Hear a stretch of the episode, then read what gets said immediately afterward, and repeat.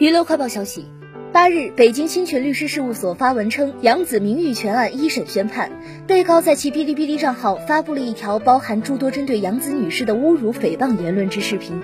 法院经审理后判定其侵犯了杨子的名誉权，要求其在账号主页置顶位置连续七日登载致歉声明，并赔偿精神损害抚慰金及维权合理支出共计两万元。同时公开了被告手写的致歉信，并警告网友不因为吸引公众眼球而通过网络公开发布不实言论，否则将承担相应法律责任。